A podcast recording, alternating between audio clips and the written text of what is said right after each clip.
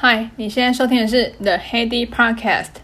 最近前两个礼拜刚去荣总做了全身健康检查，倒也不是说身体哪里有特别不舒服才去做检查。这是我第二次的全身健检，上一次我记得是三年之前吧。一直觉得其实应该把自己身体照顾好，不只是心情啊，还是你的身体啊，不要给旁边的人带来负担。我觉得是最基本的，应该要尽的义务了。所以我就再排了一次身体健康检查，趁记忆还清楚，就跟大家聊一下健检流程。和他医院可能提供的不同套餐的选择，对，你没有听错，就是有不同套餐，好像是可以点餐这样。不管我们工作上面赚了多少钱和有多少成就，其实身体健康才是本钱。所以这一集跟健康有关，有兴趣的朋友欢迎继续收听。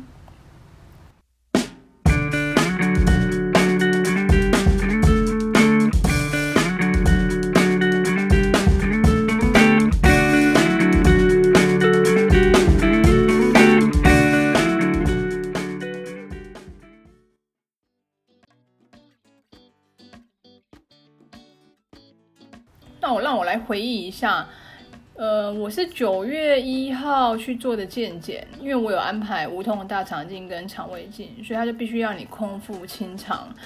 前两天就要低渣饮食，所谓的低渣饮食，大概就是说只能吃淀粉、精致淀粉，就比如说像白吐司啊，不带呃不带料的那种。什么叫低渣饮食？我来看看、哦，看到这边。其实它有一个行前的说明书哦。低渣饮食的话，只可以食用白稀饭、白面条、白吐司、馒头、蒸蛋之类的。然后到前一天下午三点之后，只可以食。只可以吃就是流质的饮食，就是什么菜汤啊、鱼汤、肉汤，就是汤啊，汤汤水水的，然后加运动饮料之类的，就是让你维持基本的精神。可是那些因为因为要做的，因为健检要做的一些有渣类的东西都不能吃。那精彩就来了，我觉得全身健康检查最痛苦的、最痛苦的，就是 呃健检之前，因为。你前两天你吃你只吃白吐司跟白稀饭，然后你的家人跟朋友就在那边吃大鱼大肉啊，然后就只有你在那边吃白稀饭白吐司，真蛮可怜的。我所以我觉得人生少了一点，少了吃这种东西，感觉还是很可怜。你看你想看，你的家人在旁边吃饭的时候要吃肉啊，吃青菜啊，哦，然后喝。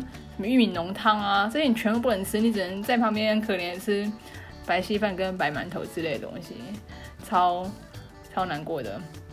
那最难过的还不止如此，你前两天吃这些东西之外，你前一天开始要清肠，那你晚上就要开始，就是傍晚就要开始喝泻药。你没听错，就是喝泻药。泻药也不难不难喝哎，竟然还有柠檬口味。然后健检我只有一个心得，其实最好是。不要在冬天做，你知道为什么吗？因为当你在拉拉肚子的时候，你你可能真的光需要光屁股在厕所来回很多次。那你如果如果是冬天，就蛮痛苦的。再加上我这次拉的，我觉得有点夸张。这里如果吃饭的话，你自己先先跳过啊。其实，在到半夜的时候，真的是。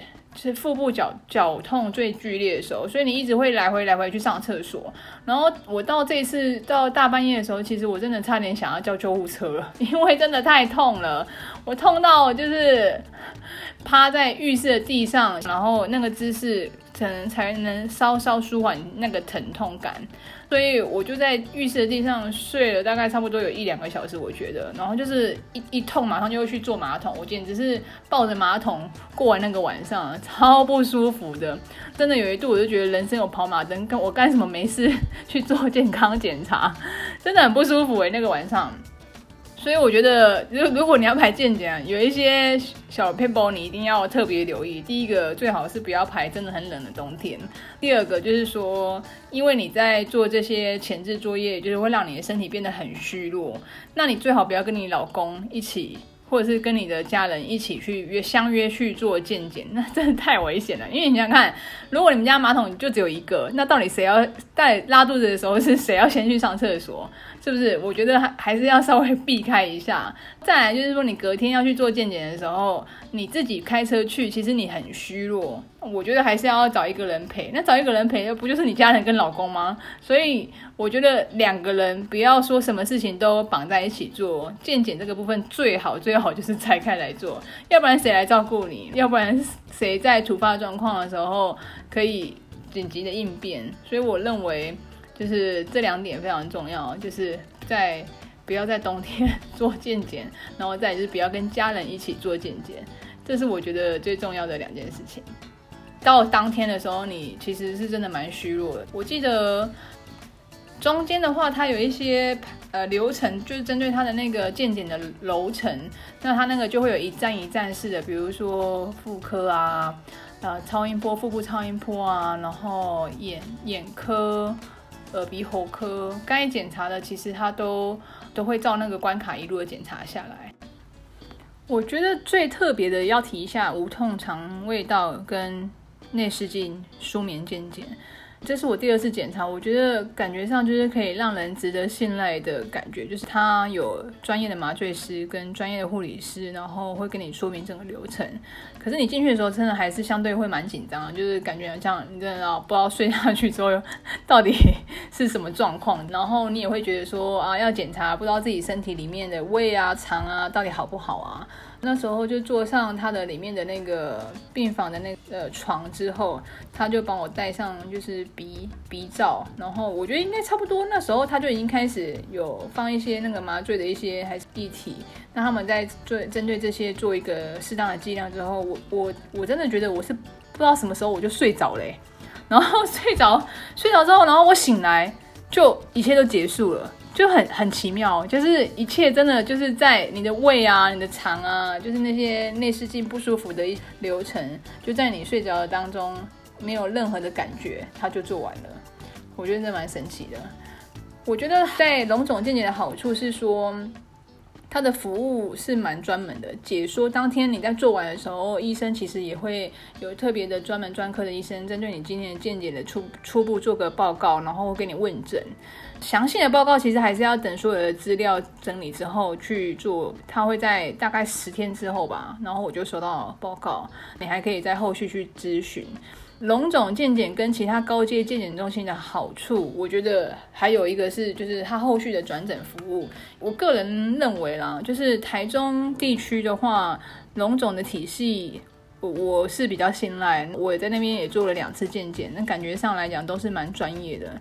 当然，它没有很特别的高阶的感觉，就是如果因为我有陪。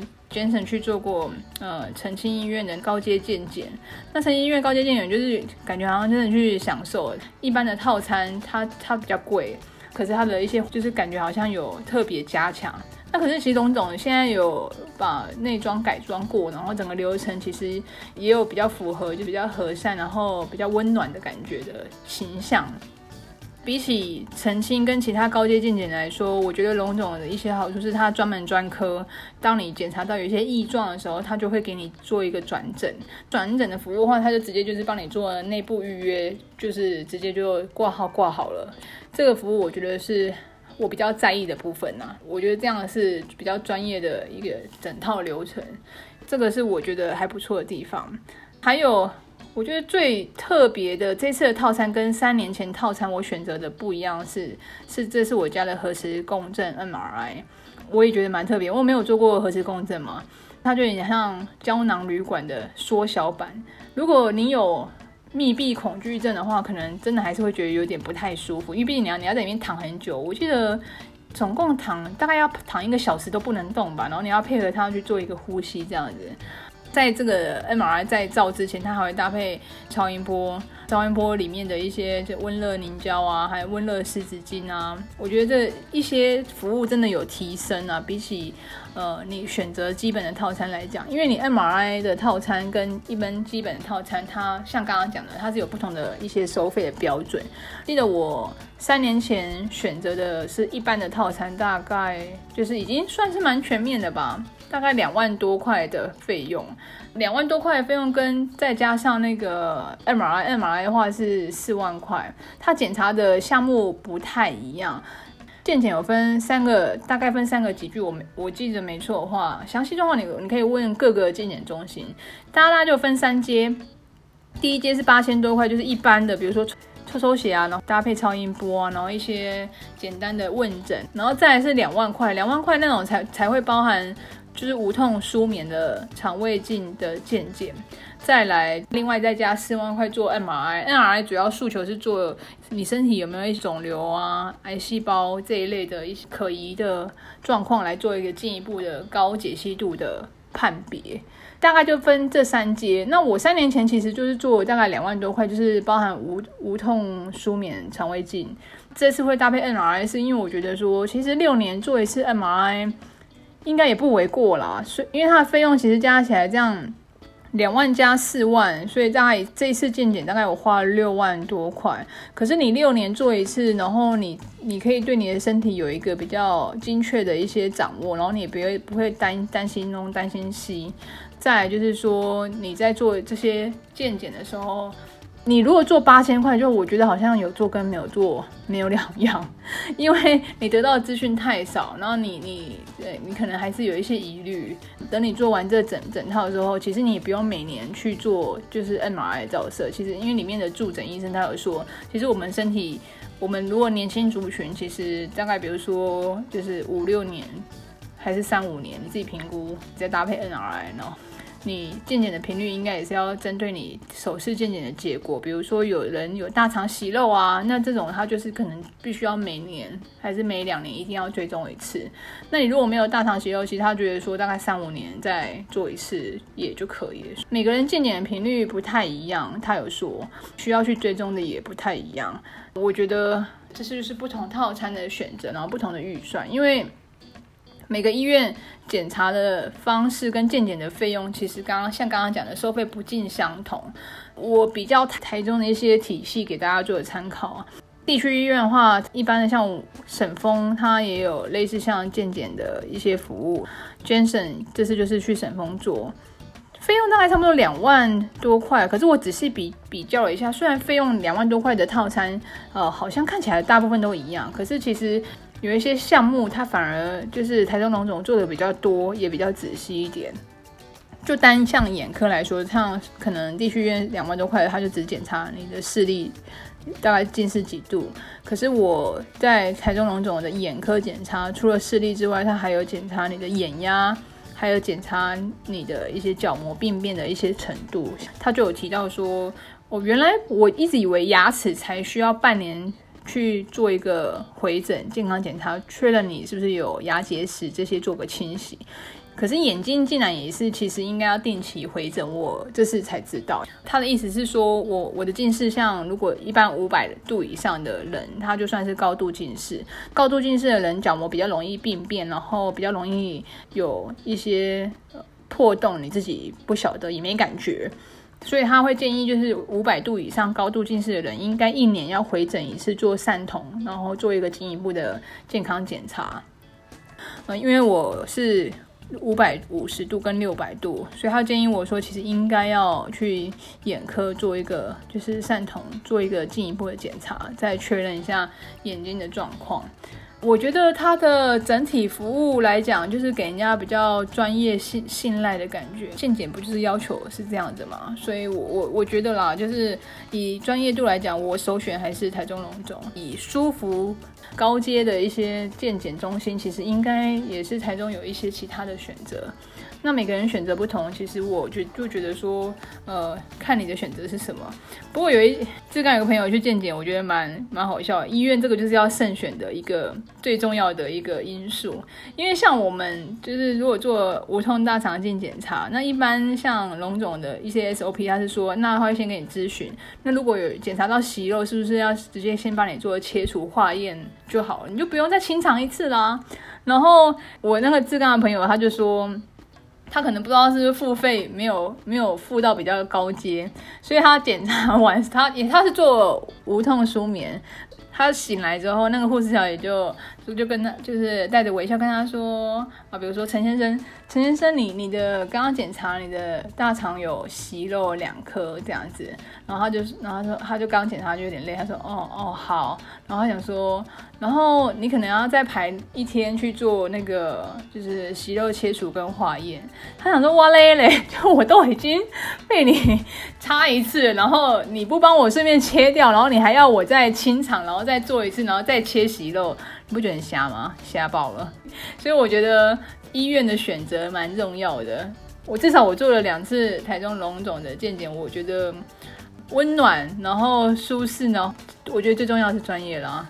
其他的澄清高阶健检健检也不错，它真的蛮呃，整个环境健检的流程都也蛮顺畅的，健检的费用跟台中龙总也差不多。那如果地区医院的话，你就要好好选择，就是如果像我刚刚讲的那个，就是那种状况的话，要尽量避免。所以你要检查之前，你要问他说：“哎，你那个检查完的那个切息肉是不是我宁我宁愿自己付费做，就是抛弃式的。”用具的的加购，你也不要让我再 清场一次吧，想想看多痛苦啊！你要再再来三天的流程，就是先先先空，就是先低价饮食再空腹，那个整个流程也太痛苦了吧？台湾医疗资源我觉得还算平价，就非常建议大家应该两到三年去看一下身体变化。加上最近不是有很多艺人就是有猝死的案例嘛，不乏年轻的像那个小鬼嘛，我觉得也蛮就是。是一个大家都叫得出来名字的艺人，然后他又这么年轻，他的他的年纪刚好跟我年纪差不多，就大家差不多三三五三六这样子，那你就会觉得不胜唏嘘，就是说可能的确可能一些身体健康的状况，有的时候像我们在工作在忙碌的时候，你的身体的警讯，你可能不至于会特别敏感的感觉到身体有哪里不舒服。像我这次健康检查来讲好了，我的。我的肠还算健康，可是我的胃其实有一点胃食道逆流状况。三年前我并没有这样子，那时候医生就问我说：“哎，你有特别不舒服吗？”然后我就想说：“哎，我竟然有胃食道逆流，可是我一点我一点感觉都没有，因为那我的胃食道逆流算是我问他说算很轻微，是到不不需要处理吗？他说其实有一点点发炎，应该要处理。他说你有不舒服吗？可是我。可能因为工作忙还是压力大，我真的不觉得有任何的不舒服。可是很奇妙哦，当他问我说，你有不舒服吗？然后我就开始觉得说，咳 咳我呃好像喉咙哪里觉得说，哎。怪怪的，所以我觉得也蛮好笑的。这就是因为你在忙碌的生活当中，尤其在台湾，就是工作上面压力也会有点大，频率节奏很快，所以你可能有的时候会疏忽你自己身体的声音。非常建议大家应该多注意自己身体的状况，只有照顾好自己，你才有资格就是照顾别人嘛。就是有小孩之后，我就觉得这也特别。就让我觉得说应该要固定，就是依照你自己身体的状况，是一年、两年、三年，那你就是照医生的建议，就是应该回去做做个复检，然后就继续追踪。因为我觉得像我爸妈是不健检的那种人，因为他们觉得说，哎，就是健检做什么？如果真的你可能。呃，一老天爷要你走，你可能还是得走，是这样说没有错。可是我觉得至少你做到你应该要做的一些流程。如果真的老天爷还是要你什么时候回去里面当，那真的也没办法。可是，在你至少能够掌控的状况之下去做一个规划跟安排，我觉得是一个。就是对自己负责，也是对家人负责的一个一个方式。可是每个人的一些角度也不太一样啊，所以我还在说服我爸妈当中。那我希望今天的一些内容跟今天的分享，就是可以给你做见解的一些不同的一些预算跟规划的一些想法。以上就是这一节内容，感谢你的收听，拜。